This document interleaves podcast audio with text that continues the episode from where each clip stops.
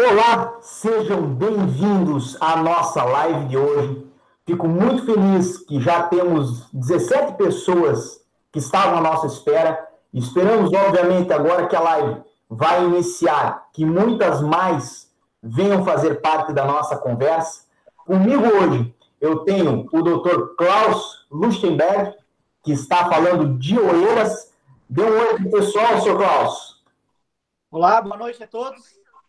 Espero que possamos esclarecer muitas perguntas sem juridiquês hoje. Vamos esclarecer mais perguntas sobre é, como viver em Portugal, é, despesas, é, escola de crianças e etc. Esperamos que consigamos esclarecer a maioria das perguntas das pessoas que estejam ouvindo aí. Perfeito. E também tenho comigo hoje o doutor Léo que fala de Braga, o doutor Leonardo da Almeida, né? Porque eu chamo de Léo, mas isso é, é, vício meu. Na verdade, o Braga já virou sobrenome, tanto que eu chamo Léo Braga, Léo Braga. Leonardo da Almeida fala de Braga. Dá um oi para o pessoal, por favor. E aí, gente, uma boa noite a todos. Prazer estar com vocês aí. Maravilha. E vamos lá, vamos conversar sobre Portugal, vamos conversar sobre o que tem mudado nesses últimos dois anos aí. Prazer estar com esses novos amigos, novos colegas. E chama de Léo Braga, Léo Santos, Leonardo, tá tudo certo. Entre a gente, tá valendo. É um prazer. Bem, de qualquer forma, não vamos enrolar mais. O que mais importa, o que as pessoas querem mesmo saber, eu tenho aqui é, algumas perguntas que nos foram encaminhadas durante esse período e, embora eu não expliquei, doutor Klaus mora em Oeiras, doutor Léo mora Braga, estão aqui junto comigo para passar para vocês a visão que eles têm dos locais onde eles vivem, a percepção que eles têm como cidadãos brasileiros que vivem já há alguns anos em Portugal, sobre Portugal, sobre é, emprego, sobre moradia, sobre diversas questões que realmente deixam a gente um pouco apreensivo quando está aí do outro lado é, quando está buscando informações e muitas vezes não tem. Então, a minha primeira pergunta, e isto vai já direto o doutor Klaus, é, do local onde o senhor vive, Goiás, o que o senhor mais gosta? Bem, do local onde eu vivo, em Oeiras, o que eu mais gosto é a, a possibilidade de se integrar mais com a comunidade portuguesa mesmo estando no distrito de Lisboa, próximo à Grande Lisboa como cidade, uh, é uma região onde tem mais portugueses do que imigrantes. Isso faz com que a adaptação seja mais fácil, digamos assim, uma vez que você consegue é, ter um contato maior com a comunidade, ter um contato maior com, com a cultura deles. Uh, por exemplo, você vai no mercado, você vira amigo do dono do mercado, o mercadinho pequeno, a mercearia. Você vai no talho, que é o açougue aí no Brasil, e você vira, vira amigo do, do, do, dono do talho. Então, assim, o que eu mais gosto realmente em, Linda Velha, que fica no Conselho de Oeiras, é essa proximidade com a comunidade portuguesa e a tranquilidade também, em virtude de, de ser uma, uma região mais pacata, digamos assim, justamente por termos é, menos fluxo de imigrantes. É, se me permite uma, uma breve pergunta, é, Oeiras não é muito longe de Lisboa. Nós nos vemos quase constantemente. Então, diga para quem está nos assistindo, qual que é a, a, distância, quanto tempo mais ou menos o doutor leva para vir para Lisboa, como precisa vir? Eu, como eu disse, Oeiras, na verdade, e Linda Velha, que fica no Conselho de Oeiras, fica no distrito de Lisboa. Então, considerando a Grande Lisboa como se fosse a Grande São Paulo, é, seria mais ou menos assim. Só que a distância é muito diferente. Como Portugal é um país pequeno, então, por exemplo, para o centro de Lisboa, sem trânsito, eu levo 5 a 7 minutos. É uma distância razoável, isso de carro, né? Se for de, de comboio, que seria o trem lá no Brasil, levaria por volta de 5, 10 minutos também, é, sem contar o tempo de espera entre um trem e outro. Perfeito. E, Léo, eu vou, vou lhe chamar de Léo, porque vai ser mais fácil daqui para frente. cinco minutos, eu não sei se é o tempo que você leva para chegar em Lisboa para a gente poder conversar, tomar um café. Então, eu queria que você falasse da sua percepção, é, o que você mais gosta de Braga, é, como que é, é viver em Braga para o senhor. Olha, a vida em Braga, sobretudo, é muito pacata, é uma vida mais tranquila, tá? obviamente, apesar de ser assim a terceira maior cidade de Portugal, depois de Lisboa, depois do Porto, é, é uma cidade que é bastante tranquila, muito limpa, e assim, o que eu mais gosto aqui realmente é ter as coisas próximas. Então, assim, do meu escritório aqui para minha casa está em torno de dois quilômetros. Aliás, tudo aqui, para mim, gira em torno dos dois quilômetros. O, o, menos o, o CEF é perto aqui. O CEF dá aqui, do Cidadão, 200, 300 metros. Então, é bem perto. Então, assim, uh, outras localizações são tudo em torno de dois quilômetros. Então, é muito tranquilo o acesso às coisas aqui. E, assim, por ser uma cidade é, com porte médio, vamos dizer assim, é, você não escapa de, por exemplo, sair às ruas e conhecer, encontrar pessoas. Sempre quando você vai ao shopping, você acaba encontrando um, um conhecido e outro. A gente já está aqui há mais de dois anos, então já é comum falar com pessoas. Tem, tem um grupo também. Queria mandar um abraço para o pessoal do Brasileiros em Braga, que é o grupo que é, eu administro junto com a Cris. E assim, a gente que acaba ficando conhecido e falando com muitas pessoas nas ruas também, pelos lugares que a gente passa. Acho isso muito interessante e é próprio de uma cidade de pequeno a médio porte e é o que eu gosto aqui na cidade mesmo, do acesso às coisas com facilidade. Dizem que a coisa mais, assim, animada de Braga, que a pessoa mais animada de Braga, é justamente o doutor, que também é um excelente músico, eu já ouvi falar, é, me corrija se eu estiver errado. Dizem, dizem, né? Eu estou num plano de pré-aposentadoria na parte musical aí. Mas é, dizem que, que canta direitinho, sabe? E eu, como, como um, um, carioca que sou, né, vim do Rio de Janeiro, uma cidade grande, estou mais acostumado com o lance do agito, da música, e cheguei aqui é, nessa, nessa de começar a querer tocar, de fazer os shows até na rua. Coloquei equipamento, shows, assim, fiquei animado com o lance. Depois eu vi que não era bem assim, a parada é um pouquinho mais devagar, mas assim, igualmente cultural, funciona muito bem. E qualquer hora eu volto a fazer um, um voz e violão aí para os amigos. Perfeito. É, se me permitem a pergunta, e essa eu acho que é a que mais é, intriga quem está do outro lado e que mais incomoda quem está do outro lado, questão da recepção dos portugueses com os cidadãos brasileiros. Como é que foi para vocês? Vocês é, perceberam alguma coisa que era negativa, alguma coisa que, que não gostaram?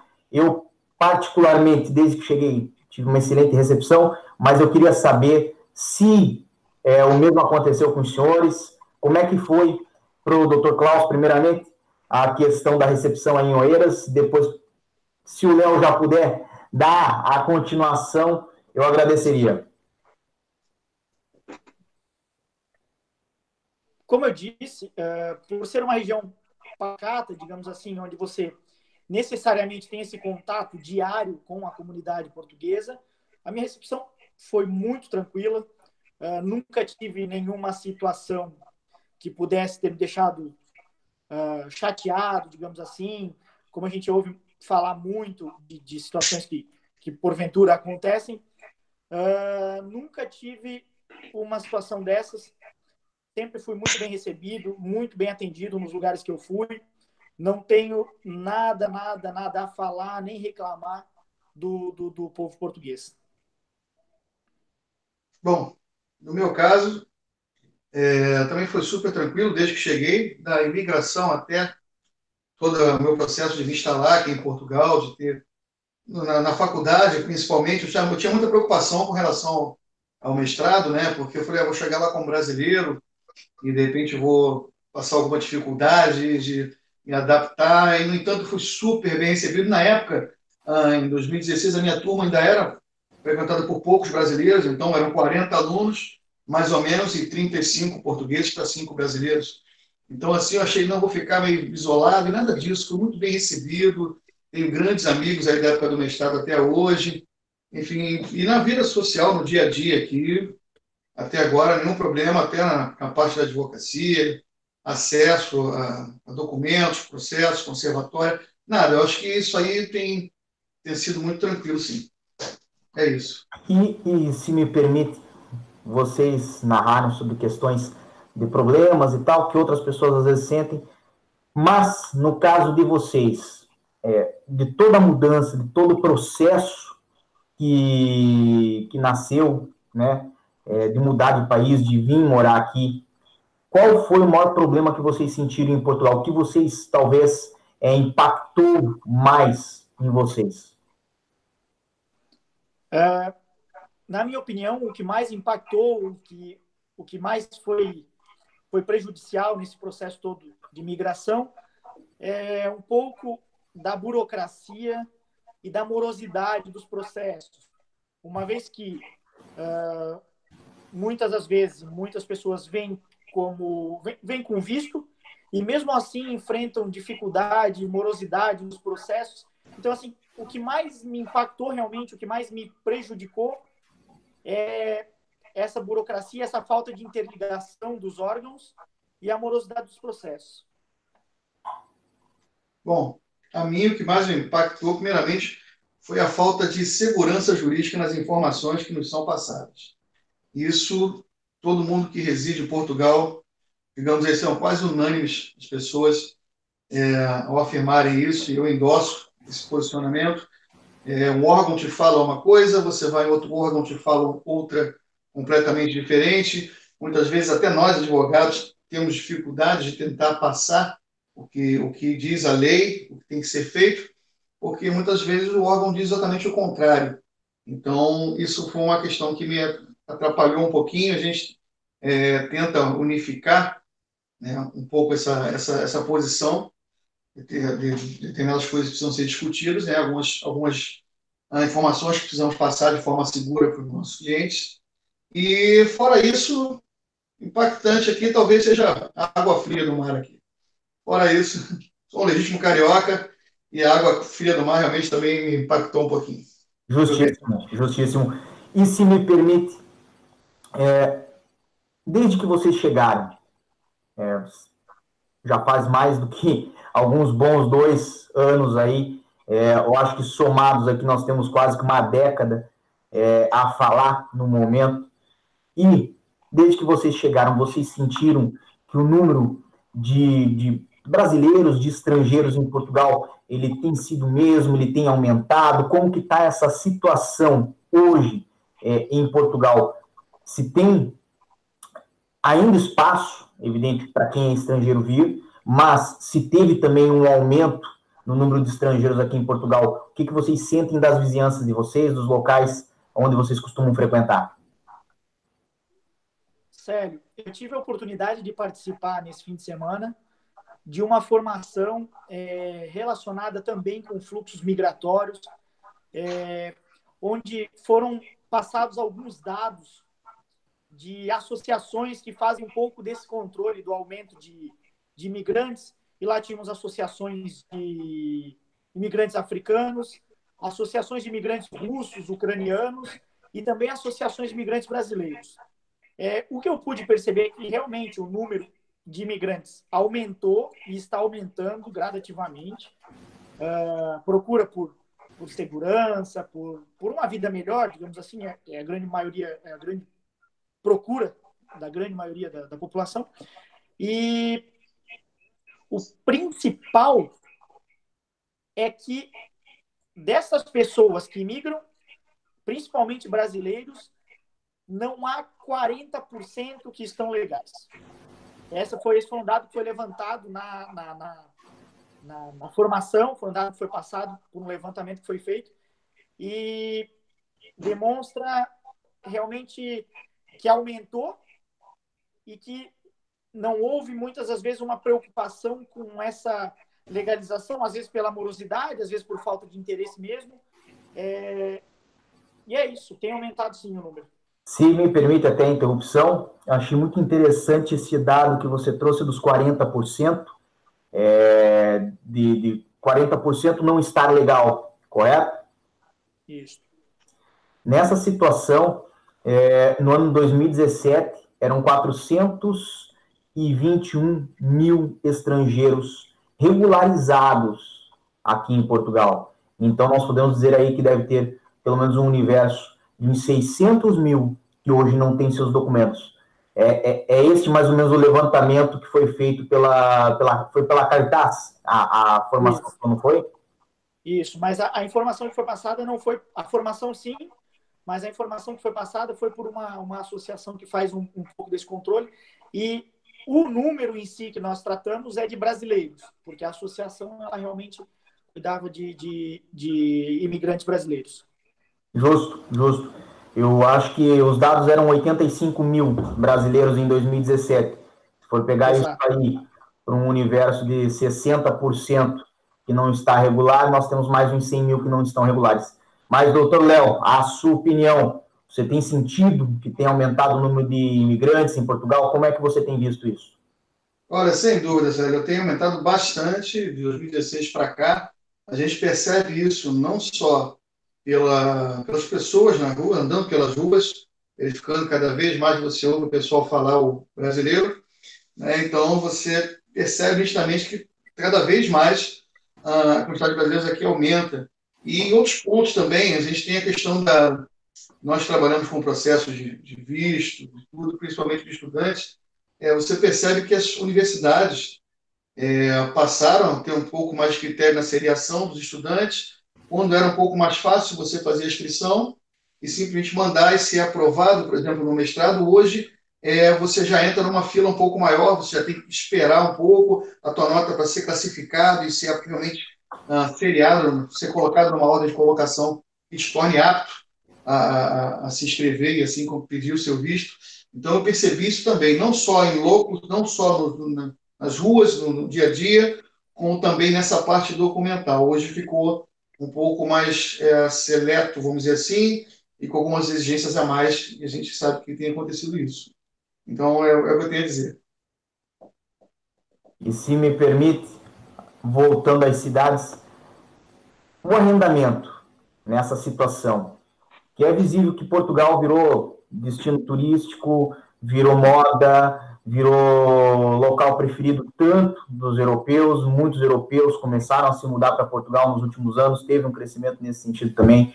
É, muitas pessoas, inclusive, tiraram seus imóveis do arrendamento habitual para fazer o alojamento local, é, para trabalhar com Airbnb, para trabalhar com, com esta questão da, do short rentals, do, do, do aluguel para um curto prazo. E isso fez também que o preço inflacionasse, subisse. Aqui em Lisboa não está sendo incomum você encontrar um apartamento T2, por exemplo, é, pelos seus 900, 950 euros. Às vezes você encontra um T1 a esse preço. Quando você encontra um T1 ainda em Lisboa a um valor de 600, 700 euros, você dizem tem um achado, né? E eu queria saber de vocês a realidade, tanto em Oeiras quanto em Braga. Se vocês conseguirem me contribuir com isso, eu acho que o pessoal ficaria muito feliz. O arrendamento como um todo, Célio, está é, tá alto, digamos, é, para Portugal todo. É, na, na região de Oeiras, aqui, o arrendamento é caro, justamente pelo fato de estar muito próximo de Lisboa, também tem facilidades de transporte público, como trem e, e ônibus. Então, o arrendamento é caro. Não tanto quanto Lisboa, uh, até porque tem um, uma situação interessante para comentar em relação a isso. O dono do mercado aqui perto da minha casa, onde eu compro algumas coisas pequenas, quando necessárias, uma mercearia, ele é português e ele tem alguns prédios. Tem um prédio em Braga e tem um prédio em Lisboa, na Ajuda. E ele disse-me que ele tem um inquilino nesse prédio, é o último que falta sair para aumentar o preço, que vence o contrato em março. E esse inquilino pagava 250 euros num T0. Isso na ajuda, que é um lugar até que tem muita procura por turistas. E ele está esperando esse inquilino sair para cobrar entre 800 e 900 euros no T0. Só para explicar, o T0 para a gente aqui é como se fosse a kitnet no Brasil sala cozinha juntos, um quarto também é, em comum, um conjunto com a sala e cozinha. Então, é, é, é, os preços de arrendamentos estão bastante elevados. Gostaria de ouvir do Léo, que está lá para a região do norte, também o que ele tem para falar para a gente. Se é um pouquinho mais barato se está tá igual. Fato, Paulo. O que tem acontecido aqui também é nessa onda de imigração. É, se Portugal se tornou um país aí querido, né, aos olhos dos brasileiros de uma hora para outra, Braga se tornou a queridinha. Então o pessoal começou a vir, não só porque não conseguia, uns porque não conseguiam ter o custo de vida de Lisboa, arcar com o custo de vida de Lisboa e áreas ah, afetas ali, regiões ah, igualmente caras para se viver, e outras porque gostaram da cidade, porque preferem uma cidade menor, e, enfim, por N motivos, a cidade de Braga realmente lotou, e o resultado disso é, não tem sido outro senão o aumento expressivo do valor dos arrendamentos. Só para título de exemplo, é, em 2016 você conseguia arrendar aqui com uma certa facilidade um apartamento, um, um, T, um T2, tá? vamos dizer aqui, um T2, mobiliado, tudo já direitinho, garagem, lareira, por em torno de 300 euros. Então, de 300, 350, com certa facilidade, na, nas, nas imobiliárias mesmo, já passava, hoje sabe-se o que é chegar na imobiliária e perguntar por arrendamento, né? Então, quer dizer, não adianta muita coisa. Então, nas grandes imobiliárias, você perguntava e tinha vaga, tinha mesmo é, imóveis disponíveis. Hoje, já nos dias de hoje, né, é, eu digo para vocês que um T2, um apartamento dois quartos, não sai por menos aí de 500, 550 na sorte.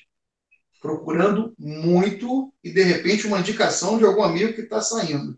E essa questão que o, que o, que o Klausa falou sobre os contratos, realmente interessante, porque eu tenho colegas que, na época, pagavam ainda 220, 230 euros num T3. É, você vê que, eu imagino o, o, o senhorio ali, o dono do apartamento, como é que deve estar ali, né? Na porta, esperando quando é que esse cara vai sair para poder aumentar o, meu arrendamento. Eu fico imaginando como é que está a situação. Ele vendo lá o colega dele, de repente, arrendando lá pelos seus 700 euros, ele levando 220. Mas é, isso ainda, ainda acontece. Ainda existem alguns contratos antigos aqui, ah, um ou outro com essa situação, mas é muito raro e quem está não quer sair, não entrega mesmo. Então, eu acho que é um grande problema e se parece muito com a cidade onde eu morei também, que eu morei em Dublin, na Irlanda, e lá tem um, mesmíssimo problema, lógico que muito pior. Lá paga-se em torno de 400, 450 para o apartamento? Não. Por um quarto? Não. Por um lugar, numa cama, dentro de um quarto. Então, três, quatro pessoas, é comum você ver, cada um pagando aí em torno de 400 euros uh, para ter um quartozinho, uma cama e e aqui em Braga, lógico que não chegou a esse nível, mas as coisas estão igualmente caminhando para um, um insustentável em termos de arrendamento. Ainda tive um pouquinho de sorte, porque eu estou aqui há mais tempo, consegui uma coisinha uh, um pouco mais em conta, mas a galera que está chegando se prepare, porque não está sendo fácil, não. Desculpa pela, pela brincadeira, mas aparentemente em Dublin é rico quem tem triliche, né? é, lá, lá, tem, se você olhar os classificados, pessoal colocando anúncio, é muito, é muito comum aquela frase de é, casais ou amigos que não se importam em dividir a cama. Oh. Amigo, me pode dividir a cama até com a mulher, mulher, bicho, também me incomoda se chegar para o lado, assim, eu vou, incomodar, vou botar com um estranho. Os caras fazem esse tipo de anúncio e a pessoa vai. Eles arrendam mesmo lá um espaço na cama, dá um pra, tipo, para sobreviver, cara. E assim, e é caro mesmo. Lá tem essa, essa situação e já não é de hoje. Lembra já é uma questão mais antiga. Isso é um ponto assim muito muito relevante até porque costuma se falar muito Portugal tem um salário mínimo baixo. Eu achei muito interessante a observação do Klaus que depois foi reafirmada pelo Leonardo que antigamente os, os valores dos arrendamentos eram mais baixos. É, os valores que eram pedidos e os contratos mais antigos, eles mantêm esses valores mais baixos.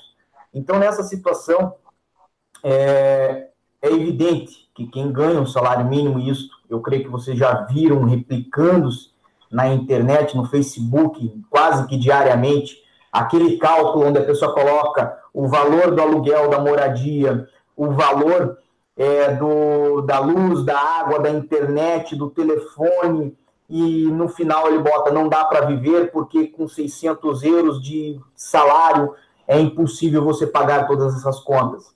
Mas é, essa pontuação do, do, Leonardo sobre o espaço na cama, né?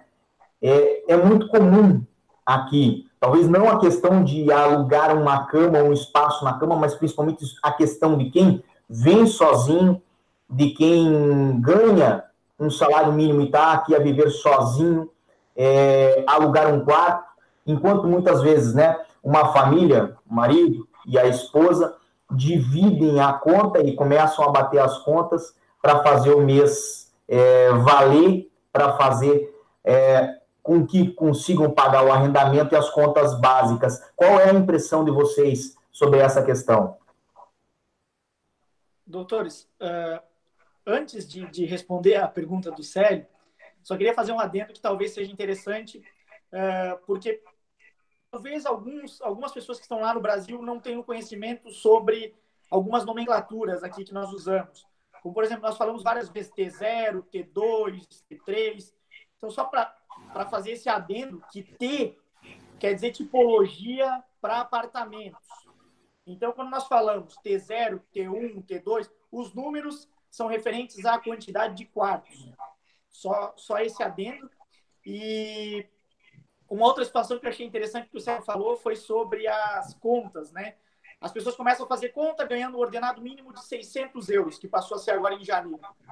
E muitas vezes nós estamos habituados a ver na internet é, pessoas fazendo conta, dizendo: olha, consegue viver-se em Portugal com um ordenado mínimo, pago 20 euros de água, pago 30 euros de energia, pago 17 euros de internet e ainda me sobra dinheiro. Na verdade, a gente tem que ter um, um pouco de cuidado e filtrar um pouco do que está sendo passado na, na, nas redes sociais, principalmente na internet, porque é, como nós falamos agora, os arrendamentos estão caros. Um quarto em Lisboa está custando 450 euros com as despesas incluídas. Despesas, a gente fala de internet, água e energia. Portanto, com 150 euros ganhando o ordenado mínimo, consegue pagar transporte, alimentação? É uma pergunta que eu gostava de deixar no ar para para que as pessoas fizessem a sua reflexão na, nas suas casas.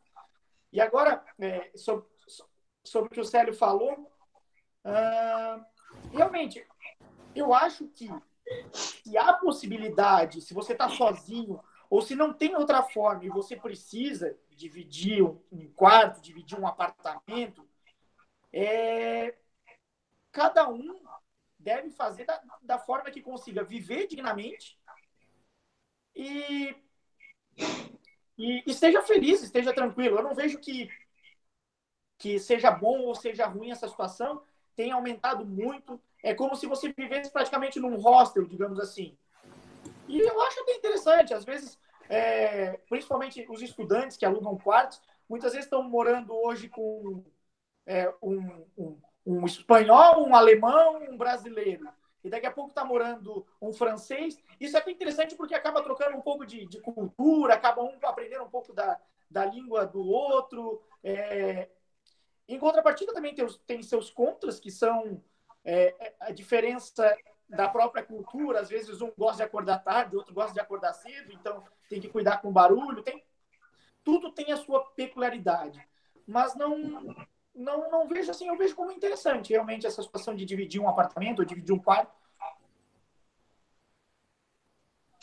É, do meu ponto de vista também com relação a esse, essa questão de divisão, eu acho, eu acredito que é positivo por um lado de você conhecer pessoas, tudo. Agora é mais interessante realmente para quem vem sozinho, né? Para os estudantes, em princípio, é, é uma questão que eu diria que seria boa e também deveria ser temporária, porque você curte aquilo até um certo momento, a partir de um certo momento, começa a ter alguns entendimentos, a casa muito cheia, e pessoas que você não, não consegue uh, se entender, às vezes, muito bem. Então, assim, o que eu quero dizer para você é o seguinte: você, os que vêm residir em Portugal, é, vem principalmente o pessoal mais jovem que vem para estudar, procure se organizar, até pelas redes sociais, utilize isso de forma é, uma proativa, uma forma que ajude vocês. É, de repente, quem vem na mesma época, já tentar arrendar um imóvel de forma que uh, dois ou três ou quatro possam dividir o apartamento. Isso é uma fuga, uma forma de sair, de escapar desse aumento, né? E vocês terem oportunidades ainda assim de vir, de ter um custo de vida um pouco mais baixo, e acho que isso é um bom caminho. Ah, e outra coisa que é difícil falar, que o pessoal às vezes explana muito nas redes sociais, ah, não, é, compras do mês é X, acho que isso depende, isso é muito pessoal, depende muito, tem gente que é vegano, vegetariano, tem uma alimentação diferenciada e o custo já varia bastante, pessoas comem mais, pessoas comem menos, então essa questão do custo de, de alimentação também, uma das, uma das falácias da internet é essa, então a gente tem que considerar isso tudo, estar tá bem atento aos preços, tentar fazer uma margem errando para mais nas nossas contas, para vir para Portugal já com uma certa segurança, porque a tendência a quebrar pode ser grande. Você se decepcionar com certas coisas e vai ter que tirar um dinheiro no, de um lugar onde você não estava esperando para se manter aqui até que você se estabilize. E é esse o recado que eu deixo aí. Até tem um ponto importante aí do que você abordou, né? Sobre se organizar em dois, três, para às vezes alugar um apartamento no lugar de alugar quarto me lembrou a história de um, de um rapaz que, que estudou na, na época na faculdade conosco, e ele alugava um, um apartamento no nome dele, lógico, ele sublocava o quarto para outras pessoas e nisso ele matava a renda dele do apartamento. Se eu não me engano, sobrava até alguma coisinha no final do mês. Então fica às vezes uma boa ideia para se, se efetivar quem venha, seja por estudo, seja, seja para outro fim, até o, talvez o início de um empreendimento aí, se não for o início do empreendimento, é uma forma de você acabar economizando também nos custos. E agora eu tenho, evidentemente, uma, um questionamento do qual eu não posso participar, eu realmente não vou saber como responder. O que eu tenho, vocês já conhecem, é uma cachorrinha desse tamanho, chamada Sirena, que gosta de roer as paredes da minha casa, gosta de roer é, a madeira da, do pé da mesa, da cadeira, gosta de roer a cama. Então, assim, eu tenho um pequeno destruidor em casa, mas eu queria saber questão de escola para filhos, como é que isso funciona, quais são os cursos, eu imagino que é também o questionamento de muita gente que tem família, que tem filhos e está nos assistir agora. Bem, Célio. Uh... Aliás, você percebeu que essa pergunta é para você, né? Não, não. O Léo tem filho também. O Léo tem filho também. Depois ele vai responder. uh... Mas, assim, é, primeiro, na questão, vem a idade dos filhos. Nós sabemos que em Portugal, até os seis anos de idade, não há uma obrigatoriedade da, da, da, do fornecimento ou de estar na escola e, portanto, é, não há como você disputar uma vaga no sentido de, de ter essa vaga garantida. Você pode até se inscrever, inscrever os seus filhos e aguardar por uma vaga. E se, se, se sobrar essa vaga, se houver essa vaga, você pode realmente inscrever o seu filho. Agora, como eu disse, não tem como você exigir do Estado que abra uma outra vaga ou que, é, não tendo nessa escola, você vá para outra escola e consiga esta vaga. Portanto, uh, no meu caso, minhas filhas têm quatro, vai fazer cinco, e a outra tem dois, e elas estão em escola privada. Então, isso pesa bastante.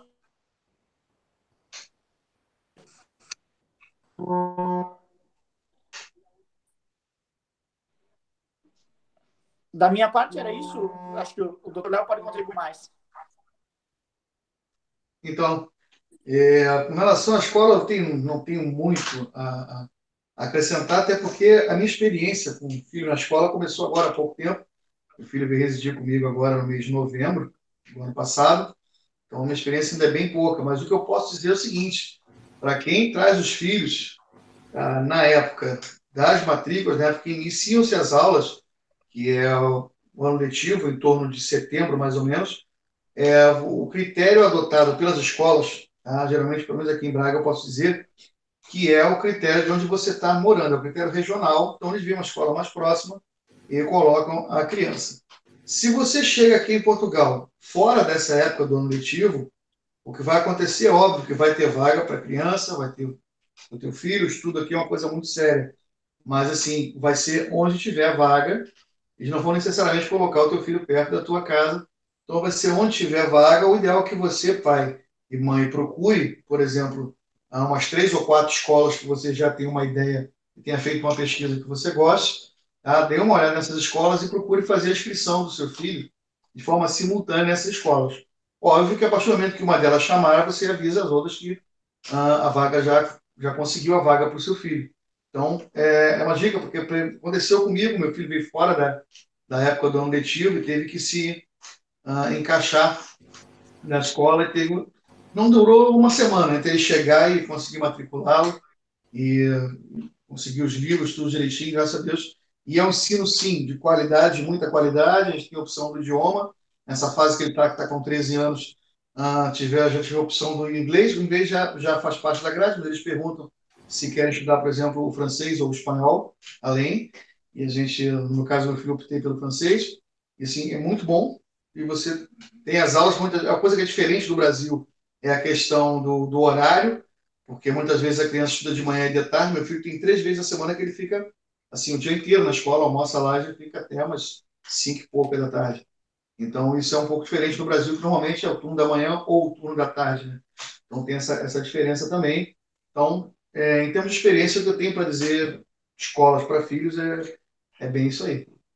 Léo, eu notei que você falou é, mais cedo sobre a questão de ter lareira em casa. E Braga é um pouco mais ao norte, é um pouco mais frio que Lisboa. Quanto que está fazendo aí agora de temperatura? Você sabia dizer mais ou menos? Olha, você me pegou aqui agora, não consegui. Eu vou dar uma olhada aqui no sistema e já te respondo sobre isso. Mas está uma friaca, está frio. O meu escritório costuma ser mais um pouquinho mais quente aqui. A friaca está entrando, não sei por onde. Está frio mesmo, entendeu? Tá, tá complicado. E detalhe, eu costumo andar de moto, né? Não, não abdico, não abro mão de, de andar de moto, eu sofro isso muito mais. Realmente está tá gelado. E aqui ao norte, fato que é muito mais frio.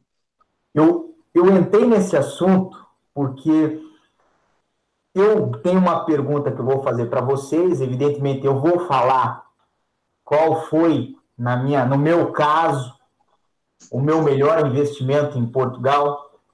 Klaus vai até rir, porque eu, ele já sabe, já está aí ele já sabe o que eu vou falar. Eu, eu, quando peguei o frio a primeira vez aqui em Portugal, eu acabei, e esse é o meu melhor investimento, é isso que eu quero saber de vocês. Por favor, é isso que eu quero saber de vocês. Qual foi o melhor investimento que vocês fizeram em Portugal? No meu caso, quando eu cheguei, peguei meu primeiro inverno aqui em Portugal, foi uma cirola. Aquela, aquela meia calça de homem de lã e você é, é, via seu avô usar, algumas tem umas aberturazinhas na frente para ajudar de noite, não ter que tirar. E eu acabei encontrando no indiano por um euro. Eu comprei uma, minha esposa falou na época assim: compra, é bom para dormir, não sei o quê. Comprei. Talvez por isso que nós não temos filho até agora, mas comprei. E nessa situação. Voltei lá, comprei mais três ou quatro. Inclusive, uma eu dei de presente para o Dr. Klaus, ele vai lembrar disso. e eu quero saber da parte de vocês qual foi o melhor investimento que vocês fizeram em Portugal. O meu valeu foi de um euro. Eu quero saber o de vocês. ai, ai, ai. É verdade, é verdade, sério. Né? É, é, na verdade, você não me mandou de presente. Nós tínhamos ido almoçar com as esposas e estavam minhas duas miúdas junto. E nós acabamos passando por um, um, um indiano. Você falou: Não, entra lá, entra lá, que tem uma cirola, não sei o que lá, e você comprou a cirola para me dar de presente. Mas aconteceu um, um, detalhe engraçado com essa cirola. Eu cheguei, usei e vou falar. É, foi o melhor presente que eu ganhei em Portugal. usei a cirola por um dia e tal. Aí meti para lavar a cerola e a máquina lava e seca. Quando a cerola saiu da secadora, não servia de leg para minha filha. Então eu tive que tive que comprar outras. Realmente é, uso direto. Eu devo ter umas quatro ou cinco. É, saio de casa cedo. Às vezes está 3 graus. Coloco por baixo da calça jeans ou da caixa e, e, e realmente foi frio pernas. E foi o melhor presente que eu ganhei em Portugal, de verdade, e também foi um, um dos melhores investimentos que eu fiz em relação principalmente ao frio.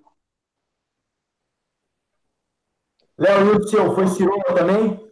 Bom saber o, o gosto do doutor, eu não, não sabia dessa história, é porque vocês moram mais próximos e tem essas, essas características, assim, esses, esses, presentes, assim, eu fico sabendo quando tiver que algum aniversário aí, né, algum convite, eu já sei o que, o, o que presentear os doutores, né? Gosta muito do Ciriola, bom saber.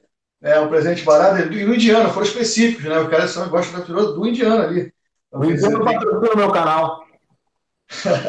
então, comigo é o seguinte, cara, minha, minha esposa me presenteou aqui com, com aquelas roupas térmicas do chinês, já que é para a gente indicar a fonte, foi lá do chinês. Então, quer dizer, aquilo me quebrou um galho até então, não costumava usar, e não gosto porque aquela roupa aperta, grandona, ela te cola um pouco no corpo, incomoda, e só realmente o pessoal vindo morar fora para poder entender. Quem não sabe do Brasil não tem noção do que, que tem que usar aquilo, cara. Então, assim, foi uma, uma coisa que me ajudou bastante, tá? E, assim, saindo dessa questão de vestimentos, de roupa, uma coisa que é interessante e muito bom você observar quando você, ah, linkando com o assunto dos imóveis agora, quando você arrenda o apartamento, uma coisa que eu, poxa, eu com 40 anos de idade não tinha pensado nisso ainda, é verificar a questão de vidros duplos. Isso para mim nunca fez diferença. Eu moro no Rio, então eu morava no Rio, então nunca fez diferença para mim esse tipo de coisa. Mas olha, tanto em termos de silêncio, em termos de reter o frio,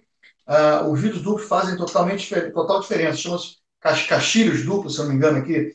Enfim, são os vidros duplos das janelas e, obviamente, a lareira, né? É outra coisa que eu só via em filme, olhava que eu ali achava muito bonitinho, mas eu achava que o pessoal fazia aquilo para tirar uma onda, sabe?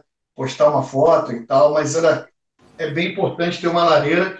Eu uso bastante no apartamento porque o frio, tá? E respondendo a sua pergunta, estamos aqui em torno de 7 graus agora de noite. Então. Ainda ainda está fresquinho.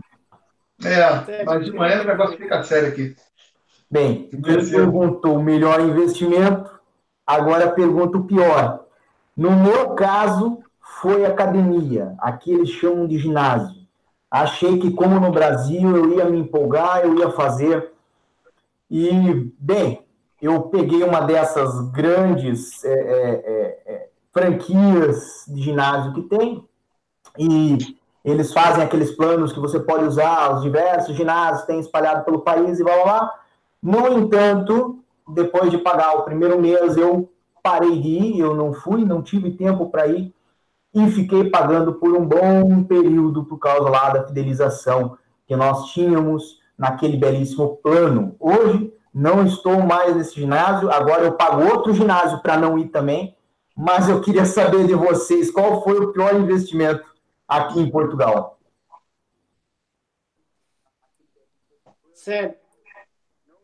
É, primeiro temos uma declaração aqui no, no, no, no, na live, né? O doutor Leonardo declarou a idade dele, até hoje não sabíamos qual era a idade dele. ai, ai, ai. Mas não consigo me lembrar do pior investimento. Tem, tem, tem algumas coisas que, que a gente compra que acaba não servindo para nada ou acaba partindo, como eles dizem aqui, ou quebrando logo na primeira usada, mas não consigo de cabeça me lembrar de alguma coisa, mas geralmente tem relação com o chinês ou com o indiano, isso eu posso garantir. Fala, Léo. Fato, cara. Uh, tem uma tranca aqui, para uma, tranca para colocar na minha moto, e essa tranca era do chinês, cara. E foi uma verdadeira operação de guerra para abrir aquilo depois, porque para trancar foi direitinho, tudo muito seguro e tal. E aí eu botei, quando foi um belo dia de manhã para sair ali, que eu fui destrancar, cadê que eu conseguia? E o português, como é muito solícito, né, já estava ali em volta perguntando, aí já viu o cara da lojinha, daqui a pouco com uma, com uma, com uma, uma quita lá de serra, lá um negócio de cortar, o outro já ofereceu a ficha lá, a energia para ligar, enfim, ficou acho que uns quatro ou cinco em volta aí para poder fazer o corte da. Tudo por causa do, do, da, da tranca do chinês ali. E, e isso foi um dos, um, nossos investimentos. Outra coisa que às vezes, às vezes eu me arrependo, nós sabemos que a gente compra, mas é, que vai perder dinheiro, é carro. E assim, eu sempre gostei mais de moto. Então aqui eu me sinto obrigado a comprar carro sazonalmente, quando vem essa época de frio, vai chegando outubro ali, eu já tenho que pensar em comprar carro. e aí eu compro qualquer coisa mesmo para poder atravessar o inverno ali e depois vender. Mas eu sempre me arrependo, sempre acho que estou fazendo com essa tranqueira aqui na garagem, tudo. Pô, esse negócio de carro, eu gosto mais de moto. E agora, talvez, eu já estava até conversando com o Cláudio desse, pegar um carrinho mais novo, ver se de repente eu me animo um pouco mais com isso. Mas volta e meia eu me arrependo de ter comprado o carro. Olho para ele assim, principalmente no verão, que aqui já não é, não é de chover muito. Então eu saio de moto sempre, é muito mais prático, estaciono em qualquer lugar. Então é, o carro acaba olhando para ele como um certo mau investimento. É falou bem quando falou sobre carro, porque você me, do, me deu abertura para uma das perguntas que deixaram aqui para nós, é, já antecipadamente, referente a transportes. É, eu gostaria de saber como é que é aí questão de transporte, transporte público, o que, que serve a cidade onde você mora, é, se tem Uber, se tem táxi, se passa dragão alado voando para levar alguém, como é que funciona o transporte para vocês aí? Sério. Aqui em Oeiras, na verdade, eu vou falar um pouco mais especificamente de Linda Velha, o transporte que é mais precário, digamos assim. Linda Velha está na parte alta, portanto, em Linda Velha eu não tenho comboio, o trem, e não tenho metro. Em Linda Velha nós temos só o autocarro, que é o ônibus. É bem servido de autocarro para a região e para Lisboa e etc. Próximo daqui, também no, no, no Conselho do Eiras, sim, é possível é, encontrar o comboio, mas não há ainda metro.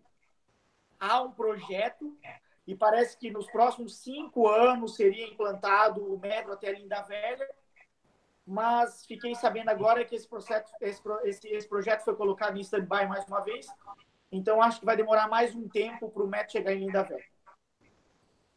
Uh, e para o Léo, eu gostaria de dizer que se ele fizer mais um filho, aí ele vai ser obrigado a ficar com o carro mais tempo. Não, isso é um detalhe também, né? Levar o meu filho também, às vezes, para a escola, para aquele dia que está mais.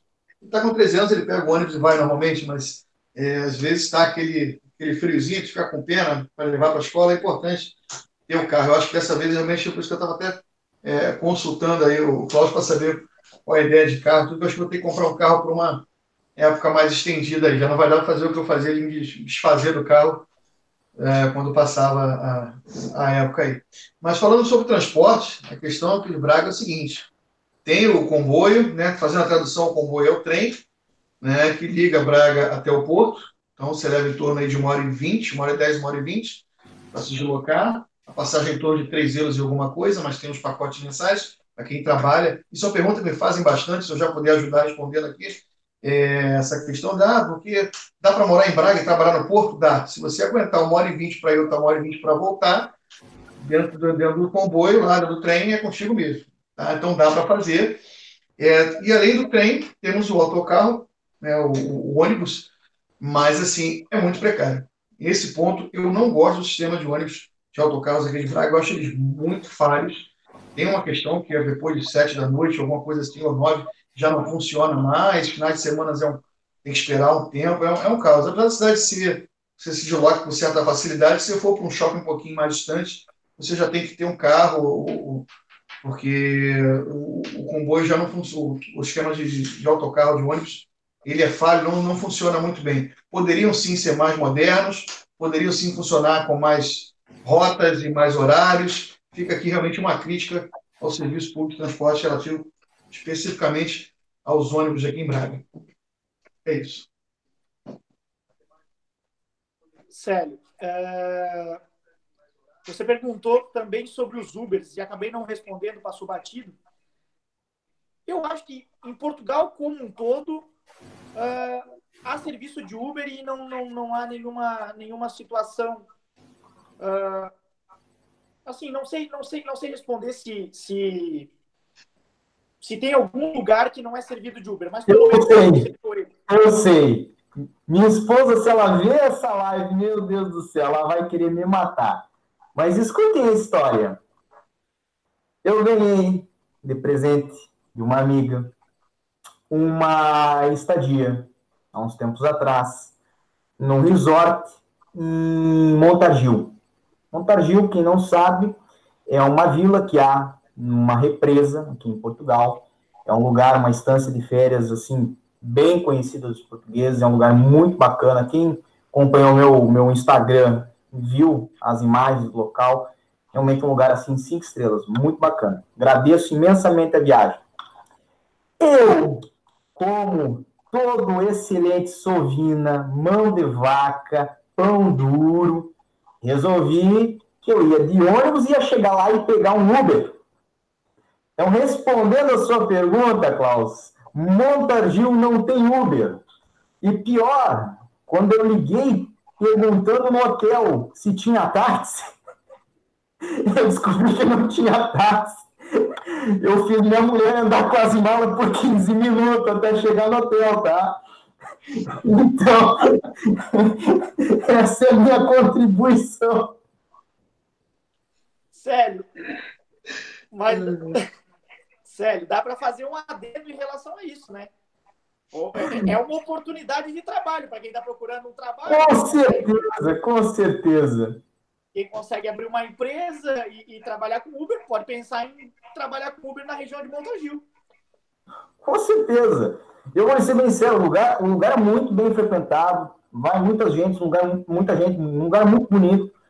Mas, infelizmente, quando eu cheguei lá, liguei ao hotel, falei assim, essa cidade não tem táxi.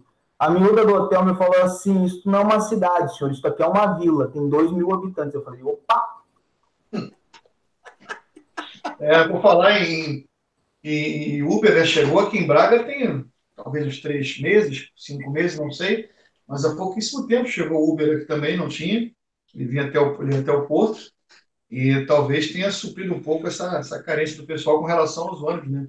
Não tem jeito. Então, até, até bom de até emendar talvez nesse assunto, né? Não sei se o concorda, mas a partir de já está falando sobre empregos e Uber e tudo, acho que é uma ideia falar sobre o mercado de trabalho, né? Seria boa falar sobre o que melhorou, o que piorou aqui ao longo desse tempo. Por favor, dê dê a introdução já no assunto, já que puxou. Tá? Então, é, eu queria dizer o seguinte, que às vezes as pessoas falam muito por aí pelas redes sociais, né, falando agora do assunto emprego, de, de oportunidades, é um assunto que chama muita atenção das pessoas, porque todo mundo tem que ter como se manter né, em Portugal, não adianta vir e, querer viver de brisa, exceto o pessoal que tem o visto de aposentado, mas não é a maioria. Então, é, a orientação que eu dou é o seguinte, não sigam muito o que dizem por aí, o pessoal, não, é, não Portugal não tem emprego, está lotado, está bombado, está abarrotado não tem emprego para quem vem de forma ilegal, quem se permanece legal em Portugal, para quem não, não, não consegue seus documentos, esse pessoal às vezes passa um pouco mais de sufoco. Por outro lado, na outra mão, a gente tem o governo, tá, que existe o órgão aqui, o doutor Cláudio escreveu dia desses, fez alguma coisa, um vídeo, se não me engano, sobre isso no canal dele, falando sobre o IEFP, que é o, é o, é o órgão aqui do governo que registra todo mundo que tem autorização de residência e precisa se adequar ao mercado de trabalho de alguma forma, pode fazer cursos pelo governo, tá? e, e, tem cursos que são até pagos, o governo te paga para você estudar, para você se preparar e se colocar no mercado de trabalho. A ideia é empregar. Agora, realmente, como as pessoas muitas vezes vêm sem a documentação necessária, e aí vai precisar de um contrato de trabalho para se legalizar, sabemos que a situação se inverte.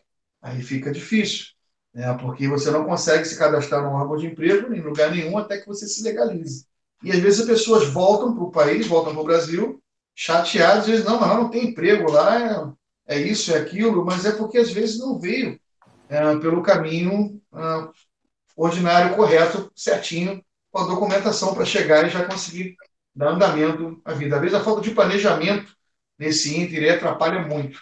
Então, falo, falo de novo que eu já falei em algumas outras conversas, em outras lives, venham legalizados, aproveitando o gancho aí. É isso. Klaus? É, o que o, que o Léo falou é verdade, principalmente na questão de é, programar-se para vir, é, fazer o processo adequado para chegar aqui e, e ter um, uma, uma regularização, digamos assim, porque você chega com visto e precisa mudar para autorização de residência, mais fácil, menos burocrática e com menos entraves. Uh, até porque essa situação de muitas pessoas que vêm uh, e acabam ficando uh, na esperança de conseguir um emprego. Realmente, o que o Léo disse é verdade. Existem empregos, e muito mais para quem vem de maneira legal. E aqui tem essa esperança, tentativa da legalização tida pela legislação, é, acabam encontrando, às vezes, um desencontro de informações, às vezes o empregador não emprega porque não tem o documento tal. Às vezes o empregador não contrata porque a lei em que pese permita legalizar, ela também prevê a aplicação de coima na contratação da pessoa que está ilegal. Então, são, é, é uma série de fatores que faz com que nós é, voltemos a frisar, procure fazer o processo adequado, procure organizar seu processo de imigração e vir da maneira mais correta possível. Concordo com os senhores.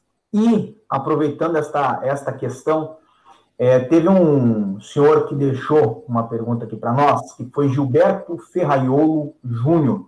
Ele falou que ele é médico, ele gostaria de saber sobre médico brasileiro, se pode trabalhar em Portugal, quais as exigências hoje, qual, qual seria o processo atual, como seria o processo atual. E, bem, é fato, é, muitos médicos, dentistas, advogados como nós é, estão aqui em Portugal a trabalhar, podem trabalhar. Não vou entrar na, na idiosincrasia do processo, na forma que ele, que ele se desenvolve, mas, evidentemente, todos nós tivemos que nos inscrever na nossa ordem profissional, mesmo vai ocorrer com o médico, mesmo vai ocorrer com o dentista. Mas eu imagino que os senhores também, é, visando um lado, falaram do subemprego, visando um lado, falaram da questão é, das pessoas que vêm trabalhar aqui em Portugal é, e acabam pegando salários mais baixos por estarem ilegais. Mas imagino que conheçam também pessoas que estão hoje a viver e a trabalhar em Portugal, que são é, dentistas, médicos, advogados, que estão aqui legalmente.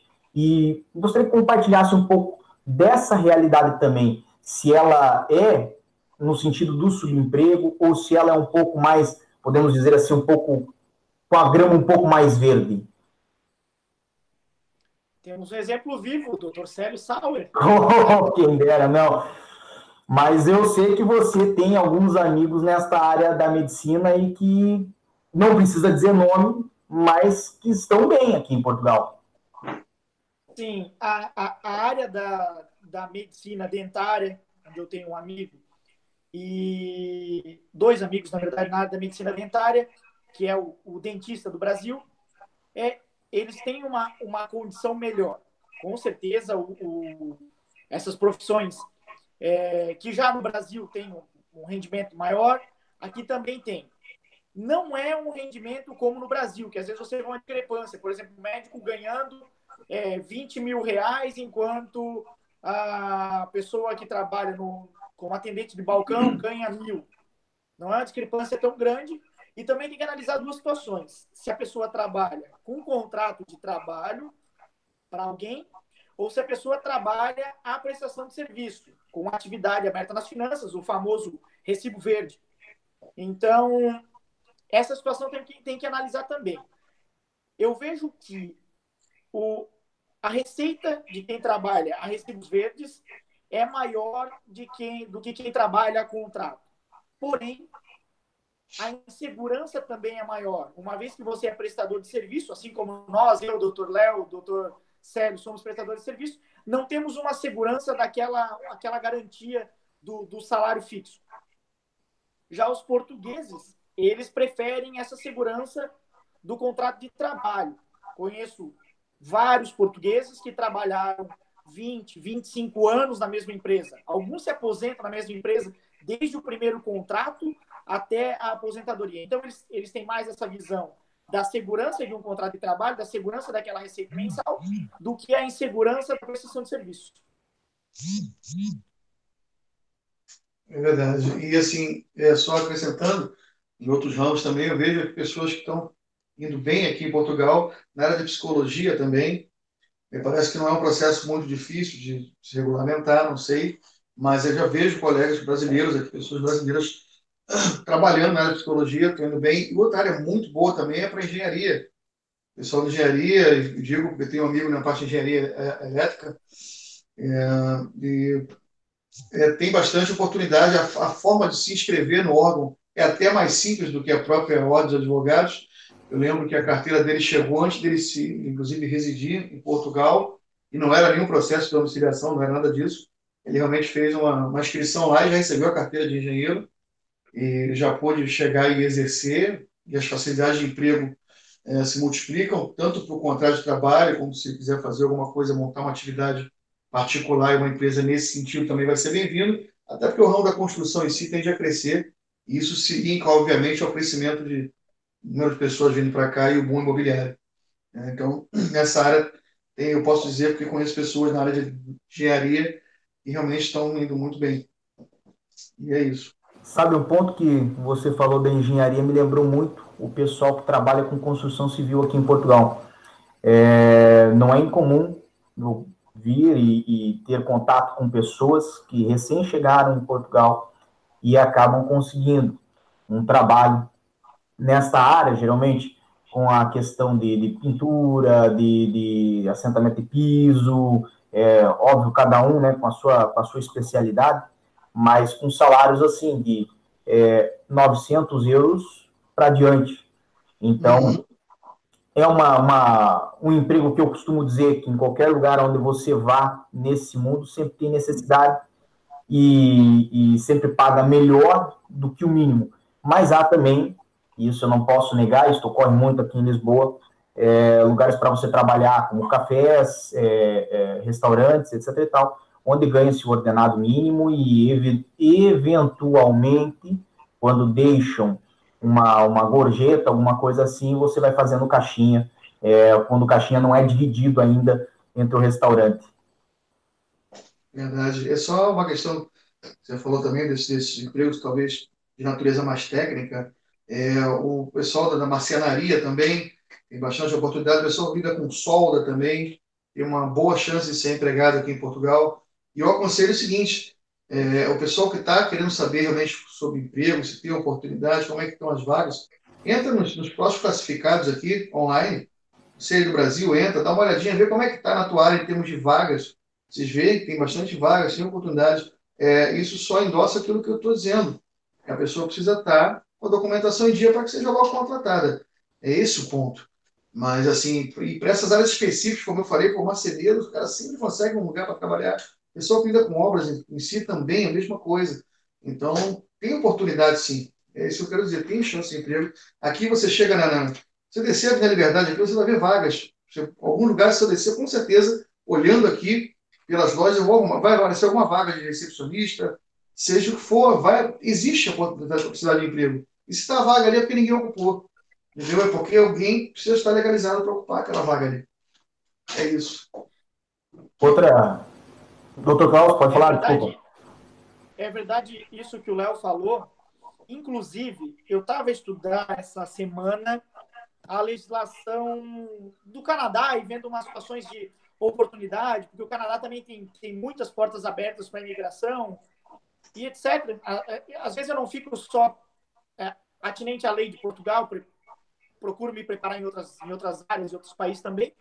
E eu verifiquei que o Canadá nesta área da marcenaria, tem, tem buscado pessoas.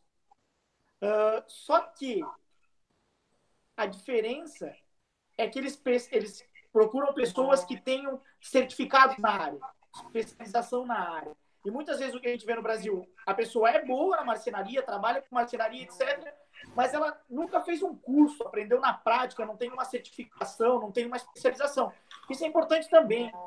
E isso vai refletir, seja em qualquer lugar que você for, vai refletir no teu salário. Se você vir a Portugal e, e muitas vezes você pode ouvir, ah, mas é, eles não dão bola para o teu currículo, determinadas profissões, etc. Não, é, é, com certeza, se você tem uma especialidade e você estiver disputando uma oportunidade com uma outra pessoa que não tem uma certificação nessa área, é, você está um passo à frente dessa pessoa. Então é bom pensar nisso também. É, isso é um ponto muito interessante, é, que muitas coisas que não se tem certificação no Brasil, que é habitual a pessoa simplesmente trabalhar, e muitas vezes é até ofícios que são passados de pai para filho, é, que a pessoa faz muito bem. Aqui em Portugal exige, por mais básica que seja, às vezes uma certificação mínima para dizer que a pessoa não vai cometer nenhuma gato, nenhum erro na profissão. É, agora, tem uma questão aqui de Ivan Ensinas. Eu sei que, do que eu havia me comprometido com os doutores e os doutores comigo, nós já estouramos aí cinco minutos do nosso prazo, mas eu acho que dá para estourar um pouquinho mais, só para que nós tratemos das, das mensagens que recebemos no bate-papo. É, justamente também porque a live está muito gostosa, está muito boa, tá nesse tom de conversa. Eu imagino que quem está assistindo também está gostando bastante. É, o Ivan Ensinas encaminhou a uma questão é, relativamente à troca da carteira de habilitação para quem não tem autorização de residência. E teve, não sei se os doutores lembram, mas faz coisa de 15 dias, um mês, é, uma batida do CEF aqui em Lisboa, é, nos Uber Eats, que muitos, inclusive, não estavam nem com manifestação de interesse, nem com autorização de residência, estavam trabalhando aqui em Portugal com a carteira é, é, brasileira. E é, eu gostaria que vocês comentassem um pouco dessa notícia que teve, um pouco dessa questão também da troca da habilitação, porque é o que é, o pessoal quer ouvir e, e, é também muito bom nós entrarmos nesse assunto, já que estamos falando de trabalho. Eu, tenho duas situações para falar sobre isso, Sérgio. É, eu escrevi um artigo para o portal Vida Portugal sobre a troca da CNH pela Carta de Condução Portuguesa. Só vou interromper então um pouquinho, depois me passa o link desse artigo, que eu vou colocar aqui na descrição. Quem está assistindo agora, gente, volta depois que esse vídeo vai ficar disponível para vocês. Quem não pegou do começo, pode voltar, vai pegar desde o início, perfeito? Mas aqui na descrição vai estar esse artigo do Dr. Do Dr. Klaus, juntamente também com o Instagram, com é, a, as mídias sociais em geral, tanto do Klaus quanto do Léo, tá ok? Perfeito, perfeito, Sérgio. Uh, então, assim, relacionada à situação dos Uber Eats, como nós vimos a, a notícia, para fazer a troca da carteira de habilitação brasileira para a carta de condução portuguesa, é necessário a autorização de residência. Na verdade, é um documento necessário para fazer. E eu tenho visto ah, algumas pessoas comentando nas redes sociais, e é a segunda situação que eu queria falar, é que tem conseguido em alguns IMTT trocar a carta, fazer a conversão da carta de condução uh, apenas com a manifestação de interesse. Bem, se conseguem, no meu ponto de vista, quem está a fazer está a fazer o procedimento incorreto. Não sei qual é o IMTT, só sei que algumas pessoas falaram sobre isso. Eu sei, foi Beja. Foi Beja. Inclusive, quem está assistindo, liga para Beja, pergunta se eles estão fazendo, porque daí vamos descobrir a verdade. Se botar na mídia, descobre tudo a verdade. Pode falar, Cláudio, vamos lá. Então, e. Bem, o que eu tinha a dizer, na verdade, é que se não, não tem previsão na lei, e se a lei diz que precisa da autorização de residência, não como fazer sem o referido documento. Agora, se alguém faz, está fazendo de maneira incorreta e mais cedo ou mais tarde esse procedimento vai cessar. E pode ter pessoas aproveitando-se dessa situação para vender serviços às pessoas que querem fazer a, a, a troca da carteira e cobram um absurdo. Portanto, é, cuidado, porque muitas vezes você pode pagar por um serviço que não seja mais possível a partir de amanhã. É só isso que eu, que eu queria acrescentar. É, e só é, pegando esse, esse link aí que o Paulo falou agora, essa questão da, gera aquela, aquela insegurança nas informações que eu falei lá atrás. Né? Você vai a algum lugar, o cara diz, olha, aqui só com o título de residência em mãos. Aí você chega em outro, de repente o cara está aceitando só com o número do protocolo que você deu entrada no título. De repente alguém, não estou dizendo que sim, mas pode ser que algum aceite. Esse, como o doutor Sérgio já mencionou, já o Beija já, tá, já aceitam, é, dizem que aceitam lá com, com, com, manifestação de interesse só. Quer dizer, o que eu, que eu concordo aqui com o Cláudio que é um verdadeiro absurdo. É um verdadeiro disparate ao arrepio da lei fazer o que estão fazendo, mas é bom que se apure e que se façam os trâmites legais aí para que isso se acerte. Já para avisar, eu não sei se faz ou não faz. Eu também vi essa, essa publicação. Ah. Eu marquei bem que era Beija, porque eu fiquei com isso na minha cabeça. Falei assim: eu vou ligar para lá para saber se estão fazendo mesmo. Mas hum. a gente solta o vento assim também, porque daí a notícia se espalha e vai que tem mais gente que liga. Pode ser que resolva o problema de todo mundo, pode ser que alguém que está lá trabalhando leva um puxão de orelha, a gente não sabe. É, pode falar. Não, só, só, só sendo um pouquinho é, chato nesse ponto, né? O que acontece? O cara vê lá do Brasil que tem as vagas, não, agora chegou o Beritz, tá bombando, tem trabalho pra caramba, agora eu vou chegar lá, vou montar na moto e vou trabalhar. Fique sabendo que a sua carteira brasileira, ela só é válida em Portugal por 185 dias. E você só pode utilizá-la, obviamente, para fins de turismo, porque você não tem autorização para trabalhar em Portugal. Então, veja que uma coisa se liga à outra. Você precisa estar legalizado para trabalhar, você tem que ter a carteira, a carta portuguesa, você tem que trocar. Não é só um direito seu, é um dever você trocar a carta. Você não pode conduzir mais em Portugal a partir dos, 100, dos 195 dias, como eu mencionei. Então, quer dizer, fica muito fácil para a fiscalização pegar o camarada que veio na aventura e chegou ali sua carteira. O cara mostra a carteira brasileira, pronto, você está em trâmite, você não tirou, você não tem de residência. Se você tivesse, você tinha trocado pela carta portuguesa. Então, é. já fica fácil puxar esse fio da meada aí. Então, não vem iludidos com isso. E, é. e outra coisa também que a gente pode é, é, lembrar nesse assunto, nessa questão, é que isso acarreta em multa também. Se você hoje está em Portugal com a carta brasileira, deu 185 dias, e você não tem a carta portuguesa, não fez a conversão, se for parado numa blitz, lógico, vai ter o caso, e isso é muito comum, onde o policial passa a mão na sua cabeça e fala: Não, finge que eu não vi e segue. Eu já ouvi relatos de pessoas que foram paradas pelo policial, estavam dirigindo após o prazo dos 185 dias e o policial fingiu que não viu.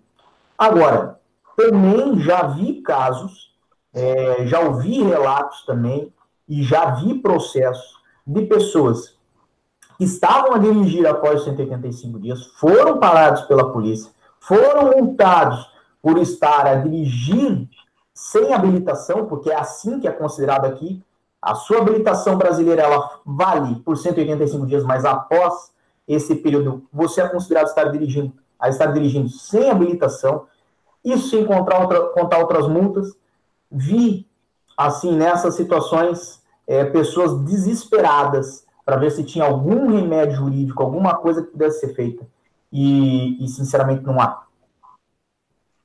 Eu vi uma situação no, no dia 1 de, de janeiro, pós-Réveillon, em que um, um, uma pessoa foi parada voltando, indo trabalhar, numa grande operação que teve na, na autoestrada, e ele havia bebido um copo de uísque durante a noite, antes de trabalhar, antes de dormir, inclusive. Mas ainda estava no sangue. Quando ele foi parado, resolveu, o policial resolveu mandá-lo soprar o balão. Aqui eles falam que é o bafômetro. Soprou o balão, acusou que tinha o consumo, porém não acusou a quantidade. Depois ele tem que fazer um outro procedimento para saber a quantidade. Perfeito. A quantidade não levava a tribunal, não era, não era elevada, era a, a mínima. Porém, foi aplicada a sanção. Eu achei até um, um disparate, porque foi aplicada a sanção e foi apreendido os documentos dele. E ele não tinha a, a, a, carta de condução e também não tinha sequer a manifestação de interesse ou qualquer processo de regularização. E o policial olhou para ele e apreendeu os documentos, disse: depois você passa lá para regularizar, pagar as multas, etc. E mandou ele embora com o próprio carro. O que, que vocês têm a dizer sobre isso? Eu nem comento. Nada à frente, não, não, nem um passo a mais, né? Se não pode, não pode. Como é que vai para casa com o carro? Sem a menor condição. Olha só, fazendo só uma adendo rapidinho, a questão, só para finalizar, porque estamos com horário já um pouquinho estourado mesmo. Só para lembrar que aquela questão da PID, né, quem faz a permissão internacional para dirigir, muitas vezes pensa, não, eu não estou usando a brasileira, eu estou usando a PID. Eu estou usando a internacional. Não, você está usando a brasileira, cara. A PID é uma tradução da tua carteira é, é, brasileira. Então, aqui você vai utilizar a carteira brasileira e apresentar a PID ao mesmo efeito. Portanto, você não pode se valer da PID como alternativa para passar dos 185 dias dirigindo. Fique isso claro para vocês aí, beleza? É isso. Relativamente a isso. Pode falar. Relativamente a isso, Léo, uh, como você disse, a PID é uma tradução da carteira em várias línguas e não basta apenas apresentar a PID. Você tem que apresentar a tua habilitação com a PID. Essa é a primeira questão. Ah. E a segunda é que para Portugal não é necessária a PID. Há um acordo em que basta apenas a carta de, de condução brasileira. É, sem querer mudar o assunto, mas Edson Dória Gonçalves perguntou o que é o T2 mais 1. Então, Klaus, que falou o que é o T2, o que é o T2 mais 1, rapidamente? O T2 mais 1 é tipologia 2, é um apartamento com dois quartos. E esse mais um é um quartinho, que pode ser a dependência da empregada, ou então o sótão, que eles transformam em quarto.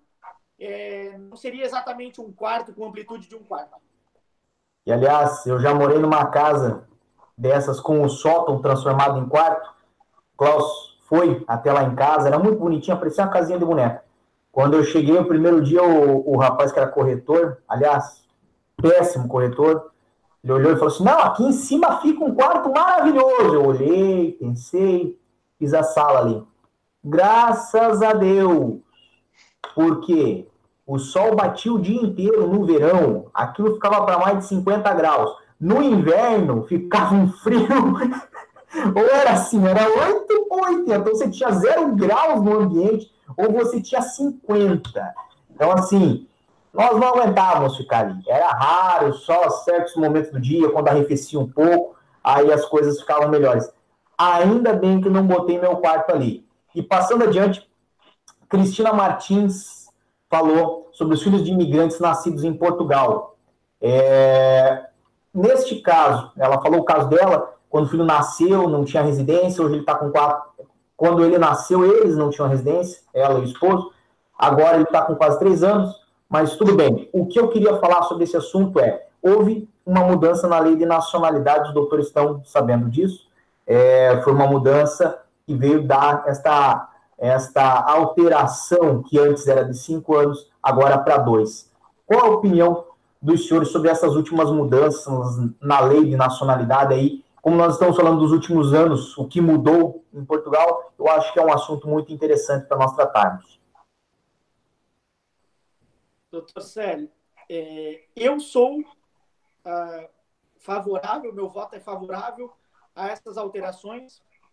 Eu acho que visa é, facilitar ah, para o imigrante, principalmente o nacional de país cuja língua oficial é o português, para que haja essa possibilidade de obtenção da nacionalidade e também porque Portugal precisa é, aumentar a taxa de natalidade, diminuir a taxa de mortalidade da, da, da, da terceira idade também.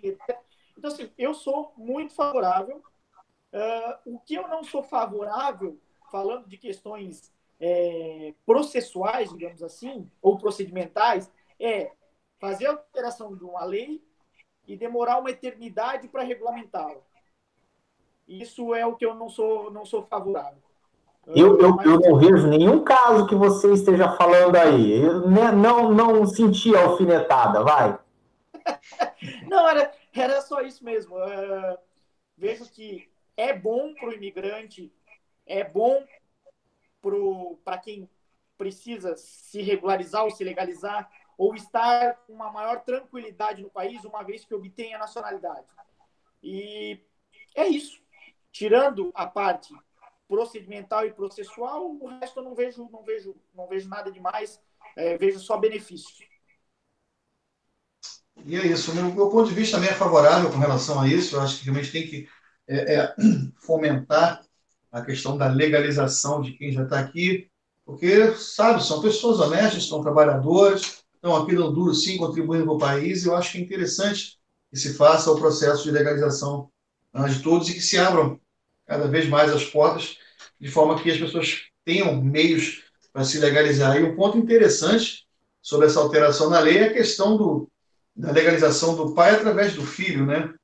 Ele pode ter o filho depois, ficou ilegal que ele tem, mas ele teve um filho em Portugal, o filho já vai nascer português, originário ali, e depois o pai se legaliza pelo filho.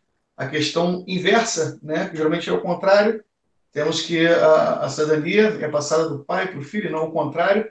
E é um ponto bem, bem interessante dessa mudança da lei, que eu gostaria só de frisar aqui. Que, e, como eu disse, eu sou totalmente a favor e que, que prossiga, que se diminuam as barreiras, que se diminuam os muros e que a gente consiga realmente é, ter essa, na prática, essa proximidade. E na prática, obviamente, passa pelo aquilo que o doutor Klaus falou, que é o processo ser célere. Cria uma lei, mas o processo tem, também tem que andar rápido para que se implementem esses direitos na prática o quanto antes, porque isso é fazer justiça, né? E o Barbosa dizer que justiça tardia não é justiça. É, é isso. Perfeito. Pois bem, agora para finalizar, até porque já passamos 20 minutos do nosso tempo, eu quero que vocês deixem um breve recado, falem também tanto do vosso Instagram quanto dos vossos canais, é, como que é como que é possível encontrá-los na internet e passem é, uma mensagem do que, que vocês acham que, que o futuro reserva para Portugal, para o povo português e para o povo brasileiro que está a viver aqui em Portugal. Sério, é, achei, achei interessante essa, essa pergunta ou essa mensagem final, porque eu estava falando sobre isso hoje com uma pessoa, sobre o futuro de Portugal. Uh, Portugal, em toda a União Europeia, é o país que tem a maior flexibilidade nas leis de imigração, a maior facilidade para legalização, a maior facilidade para obtenção da nacionalidade, etc. E eu até falei para essa pessoa que eu concordo com isso e acho que Portugal está um passo à frente de todos os outros países. Para mim, em cinco anos, Portugal vai voltar a ser uma potência e vai estar mais à frente de todos esses países. Porém, é, o que eu falei para essa mesma pessoa é que eu, eu, eu, concordo com tudo isso, mas que isso seja feito de uma maneira mais controlada, de uma maneira em que é, possa definir realmente se a pessoa que está vindo, o, o, o imigrante, ele vem com a intenção de somar, vem com a intenção de contribuir com o país, de levar o país realmente para esse crescimento. É, então, assim, muitas vezes as pessoas criticam o controle de fronteiras, mas eles estão ali realmente para fazer isso, para fazer essa, essa, esse, esse, esse equilíbrio. E havendo esse equilíbrio e sendo ele feito uh, de uma maneira correta, que consiga definir realmente as pessoas, é, eu acredito que Portugal, nos próximos cinco anos, estará realmente no topo, principalmente no quesito é, migrações, fluxo migratório. Uh, Para me encontrar nas redes sociais, pode me encontrar pelo meu perfil pessoal, que é Klaus Lustenberg, pode me encontrar também isso no Facebook, pelo grupo Afinal, vírgula, Portugal. Tem também o canal Afinal Portugal. E no Instagram, Klaus Lustenberg. E também os Instagrams do, do escritório. É, é, Advocacia LG para o escritório do Brasil e LG Advocacia Portugal para o escritório de Portugal. Perfeito. O meu ponto de vista também com relação a Portugal é bem, bem positivo, bem à frente. Eu acho que realmente tem uma, uma forte tendência a uma melhora econômica e um crescimento econômico. É o que a gente já está vendo com relação ao setor imobiliário, uma coisa puxa a outra. Criam-se imóveis, criam-se hotéis, criam-se empregos, e as coisas, uma coisa vai se ligando à outra, e o cenário me parece bem positivo do que o que se via lá nos idos de 2008, 2010, durante a crise.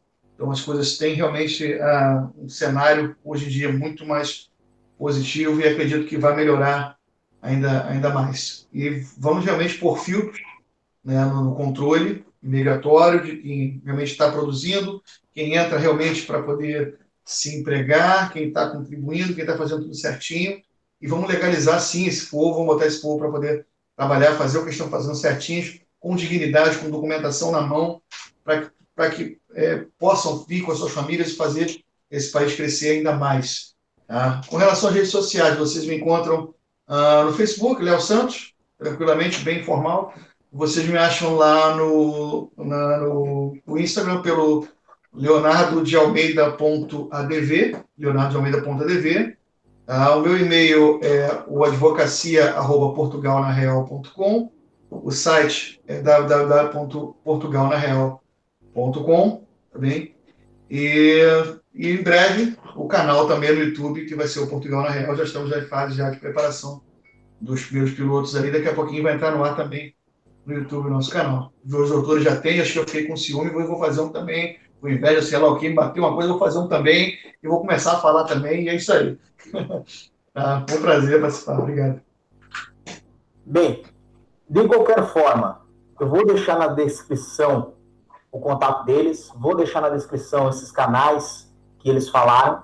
É, eu vou deixar a minha mensagem, a minha visão, porque não posso deixar de complementar e até de, de embarcar na mesma visão que os doutores têm, de que Portugal é um lugar que, na minha concepção, imagino que eles concordam comigo, premia quem quer formar raízes aqui. Quem pensa em vir para Portugal como uma, uma simples passadinha, como um, um entreposto para entrar na Europa, pode ser que não se adapte, pode ser que não goste de Portugal, pode ser que é, desista, inclusive antes, muito mesmo de começar. Mas quem quer vir para Portugal, adotar aqui como sua terra, adotar aqui como um local que escolheu, que elegeu para viver, independente de ser em Lisboa, independente de ser em Oeiras, independente de ser em Braga, é, de norte a sul, eu acho que os doutores têm a mesma opinião que eu, que é um lugar maravilhoso, é um lugar acolhedor, é um lugar onde você vai se sentir em casa no que há de melhor e fora de casa no que há de mais plural, no que há de mais diverso, no que há é, de mais, talvez, impressionante dessa terra, onde você escuta outras pessoas falarem a sua língua, mas ao mesmo tempo você tem uma proximidade tão grande com o resto da Europa que o seu filho, como falou o doutor Leonardo, pode estar estudando francês no colégio. Então, agradeço a todo mundo que nos acompanhou nessa live. Eu sei que não foi possível responder todas as perguntas que vieram para nós é, via chat. Nós vamos nos concentrar para na próxima live reunir essas perguntas e responder, até porque é, já teve gente pedindo para que nós fizéssemos outra, e eu acredito que da parte dos doutores a abertura é muito possível, nós podemos organizar um novo tema. O doutor Léo já estava sinalizando positivo ali, Vamos lá. Chacoalhando a cabeça, então, perfeito. É, eu, eu acredito que na próxima live nós vamos tratar dos outros temas que não tivemos tempo para tratar, tratar aqui. E desejo a todos, realmente, que nos assistiram, muita força e boa sorte. E acessem diariodacidadania.com para mais informações sobre vida em Portugal, sobre, sobre custo de vida, sobre diversos temas de Portugal. Uma boa noite para os senhores.